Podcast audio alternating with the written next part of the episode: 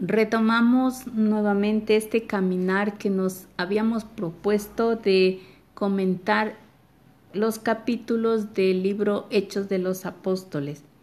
Así que hoy en el capítulo 5 pues encontramos a primera vista una historia de muerte.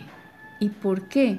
Porque esta historia de Ananías y Zafira pues termina en realidad con, con la privación de su vida por el hecho de haber mentido.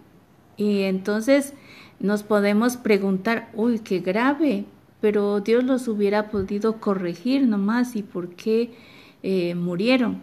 Pues eh, no, sé, no sabría responder, pero lo que sí deduzco es que la mentira es un pecado grave, gravísimo.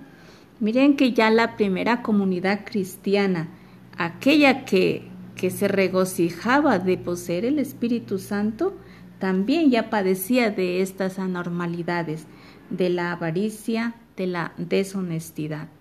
También en este capítulo 5 vamos a resaltar algunas notitas. Por ejemplo, em, me llama la atención cómo los apóstoles nuevamente son encerrados y liberados milagrosamente, pero con una condición.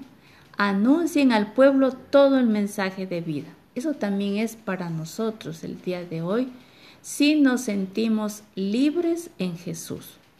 Otra situación y que la que me, me fascina, me llama mucho la atención, es en cuanto al discurso de Gamaliel. Dice este gran maestro, si esta idea o esta obra es de los hombres, se destruirá por sí sola, pero si viene de Dios, no podrán destruirla. Entonces, em, aquí valdría la pena em, pues reflexionar, ¿no? Esto mismo sucede para nosotros. En mi carisma, en mi llamado, en el don que yo poseo, ese, eso que Dios me regaló, nada ni nadie podrá impedir que lo ponga al servicio de los demás. ¿Cuándo lo podré detener? Cuando yo mismo elija por egoísmo no compartir, no ofrecer, no dar lo que yo sé, lo que yo tengo. Entonces, eh, un buen discernimiento que ayuda a ser este maestro Gamaliel.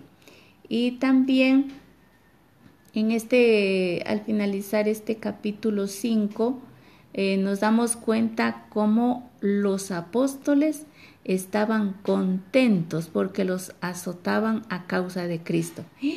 Y podríamos decir, no, contentos porque los, los flagelaban, porque los insultaban, porque los perseguían. Pues sí, esa es la locura, la locura del Evangelio.